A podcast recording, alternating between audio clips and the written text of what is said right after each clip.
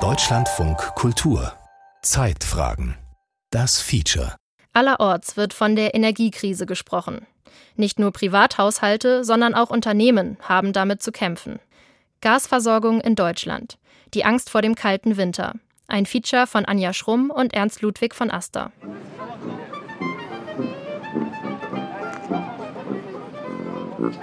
Auf der Friedrichsbrücke in Berlin spielen Straßenmusiker. Touristen fotografieren. Vorne die Spree, hinten der Fernsehturm, rechts der Dom. Das Repertoire der Brückenband kennt Sebastian Kemper mittlerweile auswendig. Sein Arbeitsplatz liegt gleich gegenüber, in einem modernen Bürogebäude im vierten Stock. Hier entscheidet sich jeden Tag aufs Neue, wie gut Deutschland durch den Winter kommt. Kemper und seine Kollegen kaufen Gas, rund um die Uhr, in der ganzen Welt. Also die Händler sind 24-7 hier, also die sind immer da. Ich komme meistens irgendwie äh, zwischen 8 und 9, nachdem die Kinder in die Schule oder Kita gegangen sind. Kemper ist einer der Geschäftsführer von THE. Das steht für Trading Hub Europe, ein Gemeinschaftsunternehmen der elf großen Ferngasnetzbetreiber. Durch 40.000 Kilometer Hochdruckleitungen strömt das Gas durch die Republik. 700 nachgelagerte Netze verteilen den Brennstoff weiter zu den Kunden. Also es kommt morgens immer eine erste Mail aus dem Dispatching, wo der durchschnittliche Gaspreis wohl des Tages liegen wird und das ist auch der erste Blick. An diesem Morgen Mitte September liegt der Gaspreis an der Energiebörse bei 197 Euro pro Megawattstunde. Ende August waren es mehr als 300 Euro. Vor einem Jahr gab es die Megawattstunde noch für 30 Euro, also gerade mal ein Zehntel. Dass im deutschen Gasnetz alles stabil läuft, das ist die eigentliche Aufgabe von THE. Keeping the Balance, das Unternehmensmotto. Normalerweise kaufen und verkaufen Kemper und seine Kollegen nur Gas, um den Druck im Leitungssystem stabil zu halten. Regelenergiebeschaffung nennt sich das. Profit machen darf THE dabei nicht. Wir haben immer sehr viel Geld bewegt durch unseren Regelenergiehandel. Also es gab immer auch schon mal Tage, wo wir 30, 50, 60 Millionen Euro am Tag für Gas ausgegeben haben oder auch für Gas kassiert haben, weil wir auch Regelenergie verkaufen, insbesondere im Sommer. Aber die Summen, mit denen wir derzeit hantieren, sind natürlich besonders. Äh, also es ist einfach, so viele Nullen kann man sich ja kaum vorstellen. 55 Prozent der Gaslieferungen kamen 2021 aus Russland. Die müssen nun ersetzt werden. Seit Juni kauft THE Gas im Auftrag der Bundesregierung. 15 Milliarden Euro hat sie zur Verfügung gestellt. Gasspeicher füllen, das ist die Order. Mehr als 40 dieser Speicher gibt es in Deutschland. Die gigantischen Hohlräume sind Puffer und Reservekapazität zugleich. Komplett gefüllt können sie das Land zwei bis drei Monate lang mit Gas versorgen.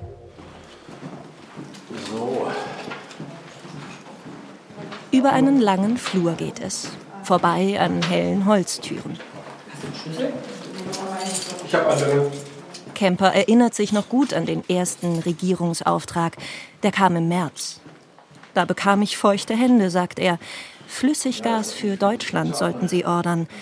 Damit hatte THE keine Erfahrung. Das ist natürlich auch eine ziemlich herausfordernde Job. Das sogenannte LNG-Gas wird auf minus 162 Grad gekühlt, verflüssigt und kann dann per Schiff um die halbe Welt transportiert werden. Deutschland fehlte aber die nötige Infrastruktur zur Entladung. Deshalb musste das LNG in anderen europäischen Häfen angelandet und dann ins Gasnetz eingespeist werden. Zehn Ladungen, sogenannte Cargos, sollten Kemper und seine Kollegen beschaffen. Und dann haben wir eine äh, weltweite Ausschreibung gemacht, relativ spontan, innerhalb von einer Woche oder zehn Tagen und haben ähm, zehn LNG-Cargos gekauft. Und die sind jetzt mittlerweile äh, über ganz Deutschland verteilt in Speichern auch eingespeichert als sozusagen Last Resort für die, für die Bundesregierung. Eine erste Energieversicherung für den Winter. Für insgesamt 1,5 Milliarden Euro. Nun werden auf die schnelle provisorische LNG-Terminals auch an der deutschen Küste gebaut die noch in diesem Jahr erste Gaslieferungen annehmen sollen. Hallo ihr Lieben, nicht erschrecken. Ich bringe jemanden mit, der vom Deutschlandfunk ist und einmal kurz einen Blick reinwerfen wollte, wie ihr hier arbeitet. Die beiden Mitarbeiter nicken. Ein älterer Mann mit Vollbart und eine jüngere Frau mit großer Brille sitzen sich gegenüber. Auf ihren Schreibtischen je zwei große Monitore mit Zahlen, Kurven, Diagrammen. In der Ecke eine Grünpflanze, die Rucksäcke der Gashändler stehen auf dem Boden. Oben auf den Monitoren thront ein Maskottchen aus der Fernsehserie SpongeBob. Man sieht die Preise, den Börsenbildschirm, also alles, was die Kolleginnen und Kollegen brauchen, um hier das Gas so einzukaufen, wie wir es wollen. Und so wie die Bundesregierung es will. Und deren Anweisung ist klar. Kaufen, kaufen, kaufen. Aus Norwegen zum Beispiel, den Niederlanden oder Belgien. Bei uns ist natürlich auch anders als bei allen anderen Geld nicht die endgültig bestimmende ähm, Komponente. Das heißt, wir sind, können halt immer noch ein bisschen mehr zahlen als die anderen, weil die Versorgungssicherheit und nicht der Profit im Vordergrund ist, beziehungsweise überhaupt zählt. Die deutsche Gasoffensive treibt den Preis und verknappt das Angebot. Doch auch Sebastian Kemper und seine Kollegen müssen gelegentlich eine Pause einlegen. Das, es gibt halt nur eine Kennlinie. Wir könnten nicht unendlich viel Gas kaufen, weil wir kriegen es da gar nicht rein, sondern wir gucken uns an, wie viel Kapazität kriegt man in diesen Speicher pro Tag und diese Mengen versuchen wir zu beschäftigen oder zu kaufen. Und es dauert dann trotzdem aber irgendwie 100 Tage, bis so ein Speicher voll ist. 95 Prozent Speicherfüllstand im November, plus 20 Prozent Einsparung bei Industrie und Verbrauchern, dazu noch verstärkter Import von Flüssiggas. Das ist grob die Formel, mit der die Bundesregierung das Land durch die Gaskrise steuern will. Und dann gibt es hier einen Link, äh, Zahlen des Europäischen Verbandes für die Gasinfrastruktur. Da gehe ich mal drauf. Hans-Joachim Polk sitzt vor seinem Laptop in der Zentrale von VNG in Leipzig und scrollt sich durch die Transparenzplattform Gas. Die zeigt die tagesaktuellen Füllstände aller europäischen Gasspeicher. Polk ist Vorstand Infrastrukturtechnik bei der Verbundnetz Gas AG. 18,5 Milliarden Euro Umsatz machte das Unternehmen im vergangenen Jahr und ist damit der drittgrößte Gashändler der Republik und einer der großen Speicherbetreiber. Und dann können wir hier mal, ich mache das besser mal mit der Maus, gehen wir mal auf die deutschen Speicher. Zack. Ja, und da sind sie dann alle. Also erstmal sehen wir, dass zurzeit die deutschen Speicher äh, prozentual zu 62,27 Prozent gefüllt sind. Anfang Juli ist das. Ein für die Jahreszeit guter Füllstand, urteilt Polk. Trotzdem stehen ihm die Schweißperlen auf der Stirn. Nicht nur, weil draußen die Sonne knallt. Ihn treibt die Sorge um vor dem Winter. 400 Stadtwerke und Industriebetriebe, vor allem in Ostdeutschland, beliefert VNG mit Gas. Gas, das das Unternehmen jahrzehntelang direkt oder indirekt vor allem aus Russland bezog und das jetzt deutlich spärlicher fließt. Die Bundesregierung hat die sogenannte Alarmstufe des Notfallplans Gas ausgerufen. Der soll im Krisenfall die Gasversorgung regeln. Wir wissen nicht, wie, wie kalt der Winter wird, wir wissen, kennen die ganzen Einflüsse nicht. Also von daher kann ich nur sagen, bitte alle jetzt vorbereiten, jetzt überlegen, um dann wirklich für den Winter und für mögliche weitere Einsparungen vorbereitet zu sein. Die VNG-Speicher sind im Juli bereits zu 84 Prozent gefüllt. Es sind zum einen sogenannte Kavernenspeicher, die VNG in Sachsen-Anhalt und in Niedersachsen betreibt. Das sind unterirdische, künstlich angelegte Hohlräume in mächtigen Salzschichten. Ich denke mal, das Völkerschlachtdenkmal in Leipzig ist, ein, ist vielen hier ein Begriff in der Region. Und sowas können Sie zweimal in so eine Kaverne reinstecken. Hat so ein Volumen von 50.000 Kubikmeter. Ja, das ist die eine Variante. Vorteil hier ist, es ist sehr, äh, sehr flexibel. Wir können in schneller Geschwindigkeit ein- wie ausspeichern. Und das hat diese Kavernen auch in letzter Zeit ausgezeichnet. Porengasspeicher dagegen liegen in porösen Gesteinsschichten und lassen sich viel langsamer befüllen und entleeren. Der größte Gasspeicher Deutschlands im niedersächsischen Reden ist so ein Porenspeicher.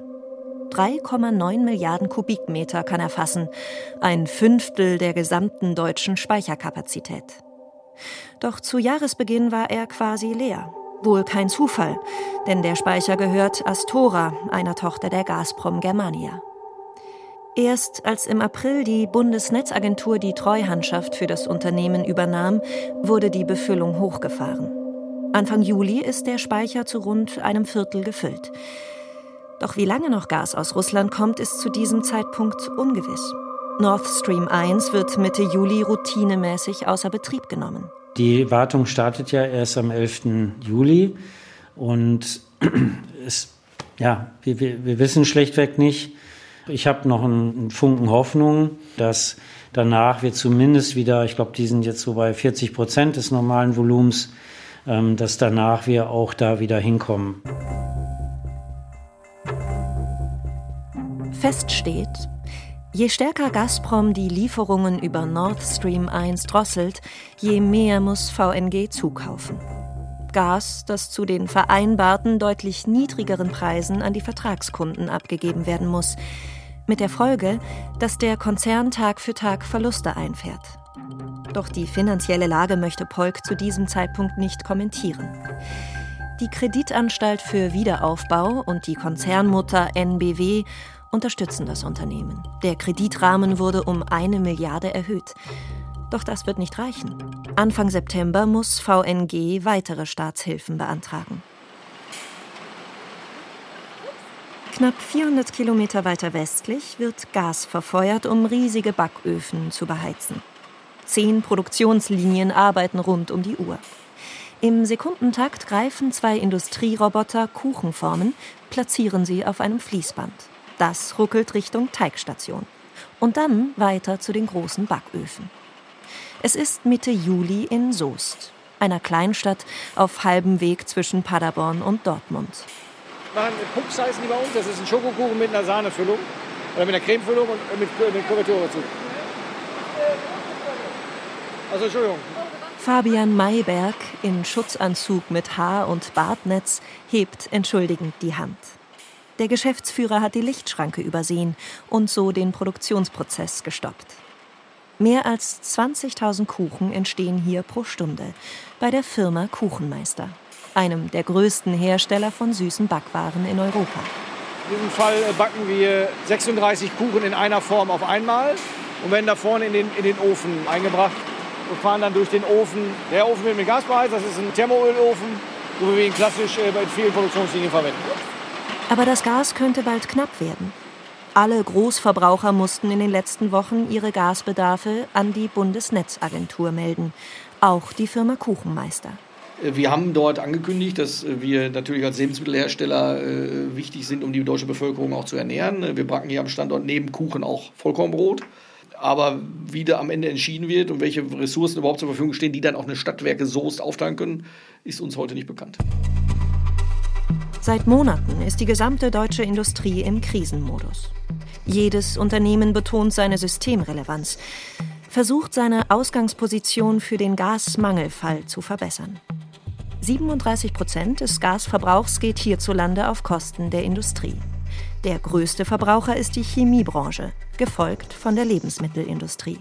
Dass jetzt so viele Dinge gleichzeitig kommen, ist noch nie da gewesen. Das hat, glaube ich, noch niemand erlebt dass so viele verschiedene Themen wie Rohstoffknappheit, Verpackungsmaterialknappheit, Personalmangel und jetzt noch Energiekrise gleichzeitig kommen, das hat es noch nicht gegeben. Dabei sah sich Kuchenmeister eigentlich gut für die Zukunft gewappnet. Das Familienunternehmen gilt in Sachen Energieeffizienz als Vorbild. Die Abwärme der Öfen wird genutzt. Auf den Dächern der Produktionshalle erzeugen Photovoltaikanlagen Strom. Die Lkw-Flotte ist schon lange auf Gas umgerüstet. Energie sparen, wo immer es geht. Weg vom Öl hin zum umweltfreundlicheren Gas und zu regenerativen Energien. Das ist seit über zehn Jahren die Firmenstrategie. Doch nun muss vollkommen neu kalkuliert werden. Die Einsparpotenziale sind schon lange ausgeschöpft. Jetzt bleibt nur die Suche nach einem Gasersatz. Aber wir haben auch schon Möglichkeiten. Wir können zum Beispiel diese Brenner ohne, ja, was heißt ohne große Probleme, also wir können sie umstellen auf, auf Öl weil wir denken, dass wir mit, mit Öl äh, noch langfristiger versorgt werden, können wir somit im Prinzip auch dort die eventuelle Gaslücke ausgleichen. Etliche Ölbrenner sind bestellt. Platz für den Einbau wird gerade geschaffen. Doch nicht bei allen Öfen wird das funktionieren. Der Baumkuchen etwa, ein Klassiker im Unternehmensangebot, wird traditionell an einer offenen Gasflamme gebacken. Natürlich müssen wir auch intern überlegen, äh, wenn es dazu kommt, dass wir vielleicht eine prozentuale Versorgung nur bekommen, welche Produkte wir dann herstellen. Und äh, da arbeiten intern auch äh, Experten von uns dran, zu überlegen, was ist die sinnvollste Lösung, was den Verbrauch angeht, aber auch auf Kundenseite, wie wir es am besten machen können.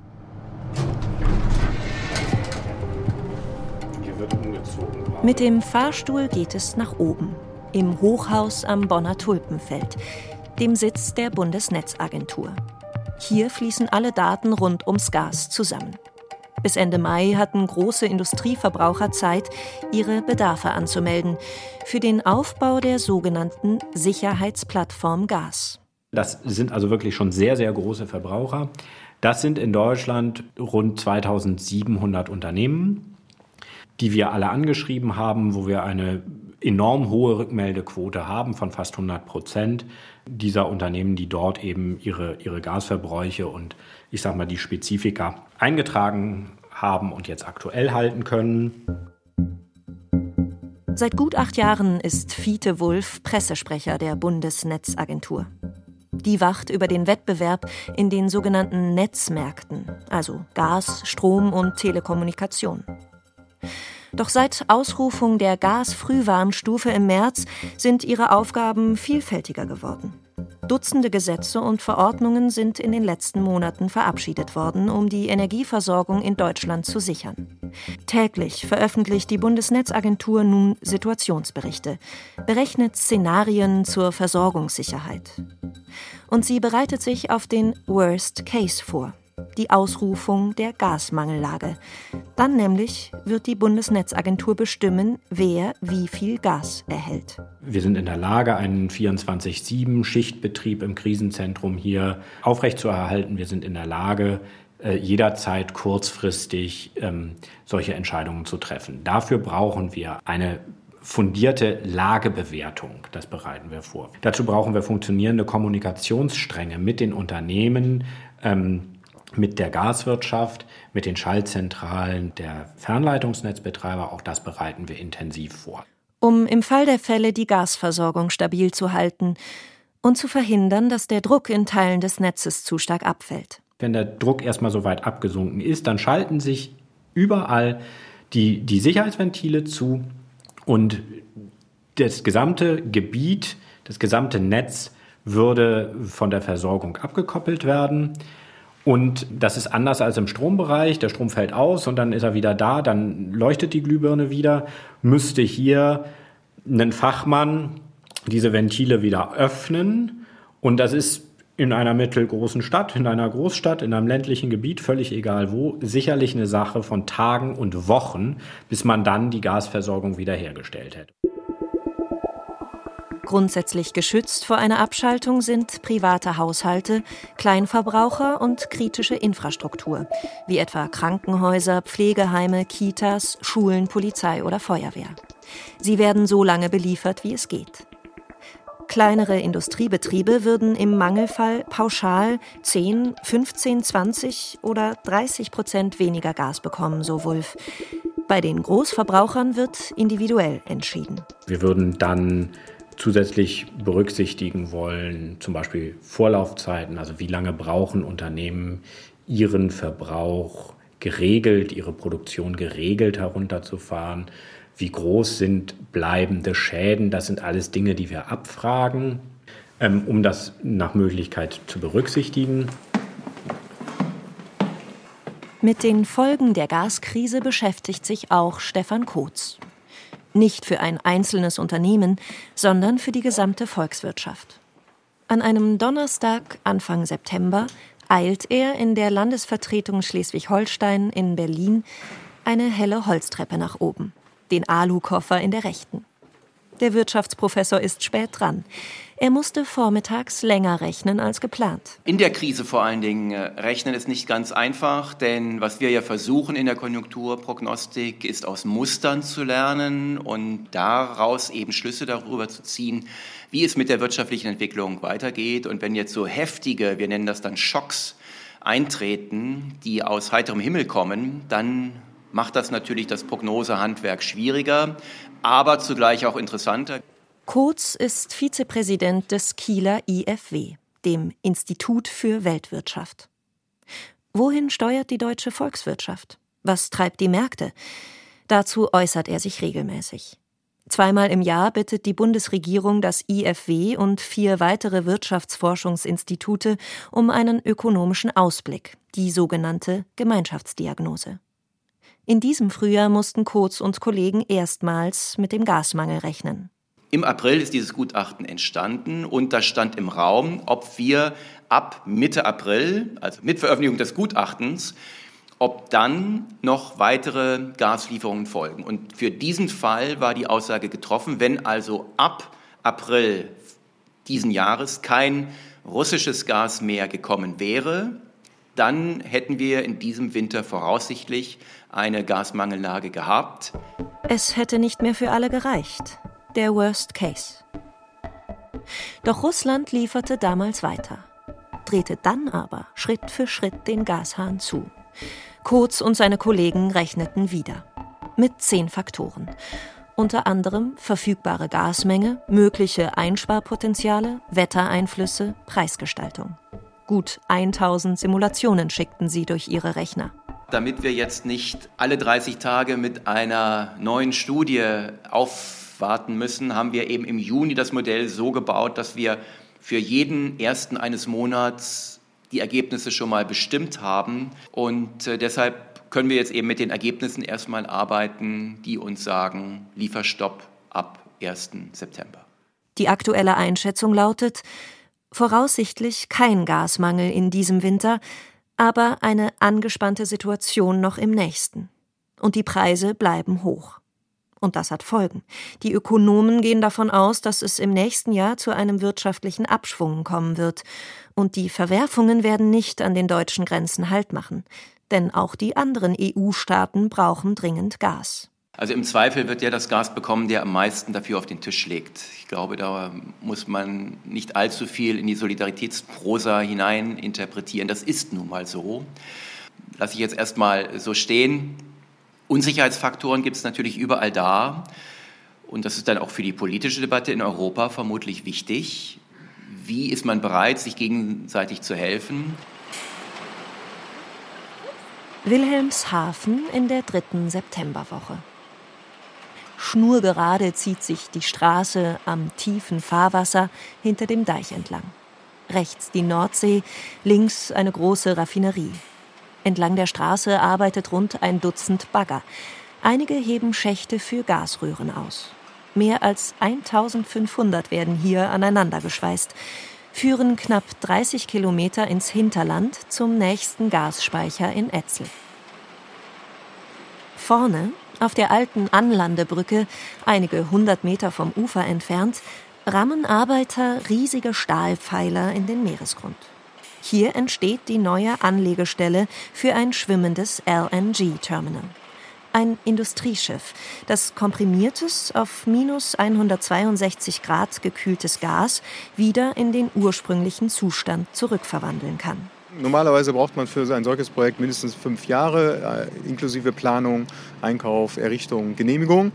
Und wir versuchen dies alles innerhalb kürzester Zeit äh, zu, fertigzustellen. Das ist die eine Herausforderung. Und die andere Herausforderung ist, äh, wir befinden uns hier in einer Umgebung, die natürlich auch wettermäßige Herausforderungen hat. Und insofern hoffen wir, dass das Wetter so bleibt, wie es gerade ist. Denn jeder Tag Sturm, an dem wir nicht bauen können, heißt ein Tag Verzögerung. Christian Janssen koordiniert für den Energiekonzern Uniper das Projekt. Sein Unternehmen soll dafür sorgen, dass Gas vom Terminal ins Netz eingespeist werden kann.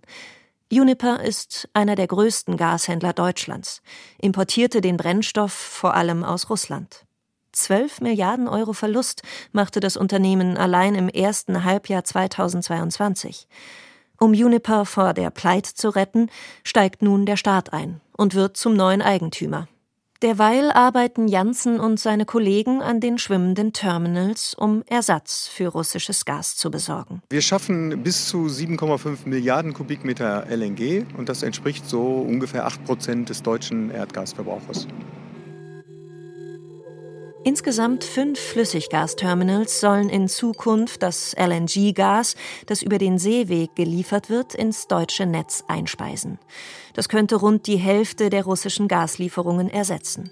Der Brennstoff kommt aus Australien, Katar und den USA. Darunter ist auch Frackinggas, dessen Förderung ganze Landstriche zerstört. Wilhelmshavens parteiloser Oberbürgermeister Carsten Feist sieht diese Gaslieferungen nur als Zwischenlösung. Es gibt im Moment Alternativen, die mehr oder weniger gut oder schlecht sind. Und das muss man auch ehrlich so sagen. Natürlich ist jede Kilowattstunde Strom, die wir erzeugen durch fossile Energie, äh, fürs Klima schädlich.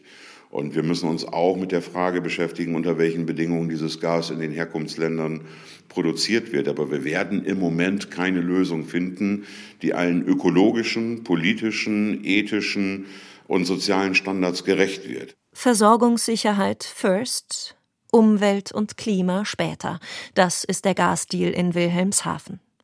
Doch der darf langfristig nicht zu einer neuen Abhängigkeit führen, mahnt Feist. In Wirklichkeit wollen wir aber in die regenerativen Energien. Das heißt also all das, was jetzt gebaut wird, äh, insbesondere die Pipelines, aber auch die Anleger, die sind, wie wir dann so schön auf Neumittelhochdeutsch sagen, Green Gas Ready.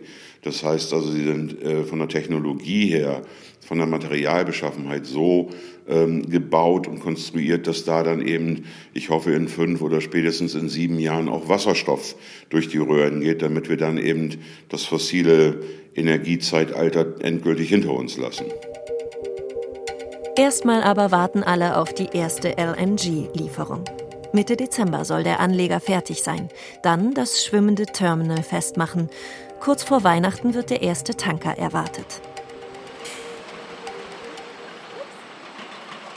Bei der Firma Kuchenmeister laufen weiter die Backwaren vom Band. Die ersten Ölbrenner sind installiert. Im Oktober sollen drei Viertel der Öfen umgestellt sein. So will die Firma 70 Prozent ihres Gasverbrauches reduzieren. Auch weitere Sparmaßnahmen hat man durchgerechnet. Also wir haben jetzt zum Beispiel am Standort in Soos haben wir zehn Produktionslinien. Man könnte natürlich überlegen, dass irgendwann ganze Linien stilllegt um halt den Verbrauch zu reduzieren. Das wäre eine Option. Wir produzieren schichtweise, wir produzieren aktuell im Dreischichtbetrieb äh, fünf Tage die Woche. Wir könnten ja auch die Anzahl der Schichten könnten wir reduzieren. Produktionseinschränkung zur Energieeinsparung. Das kann funktionieren. Doch ob im Fall des Gasmangels wichtige Vorprodukte, etwa Öl, Mehl, Eier und Verpackungsmaterial noch geliefert werden, das weiß hier niemand. Nehmen wir mal an, also Szenario, äh, die Firma Kuchenmeister ist systemrelevant und bekommt im Prinzip 100% äh, seines Gases und seiner Energie, um zu produzieren. Bekommen die Vorlieferanten von Kuchenmeister 100%? Werden wir versorgt mit Rohstoffen und Verpackungen? Oder werden unter Umständen Betriebe, die uns beliefern, abgeschaltet, weil sie nicht als systemrelevant gelten und am Ende sind wir dann auch Leidtragend? Auf der Berliner Friedrichsbrücke, gleich hinter dem Dom, spielen immer noch die Straßenmusiker. Ende September liegt der Gaspreis um die 170 Euro pro Megawattstunde. Verbraucher und Unternehmen ächzen unter den Energiekosten. Die Bundesregierung kündigt einen Energiepreisdeckel an. Sebastian Kemper und seine Kollegen von THE kaufen weiter Gas. Dieses Speichergesetz ist ja auch auf drei Jahre befristet. Wir hoffen mal alle, dass danach alles wieder normal ist. Unsere Kernaufgabe ist weiterhin die Regelenergie und da haben wir natürlich auch keinen bangen Blick, aber wir sind gespannt, was der Winter da so bringt. Die Speicher sind voll.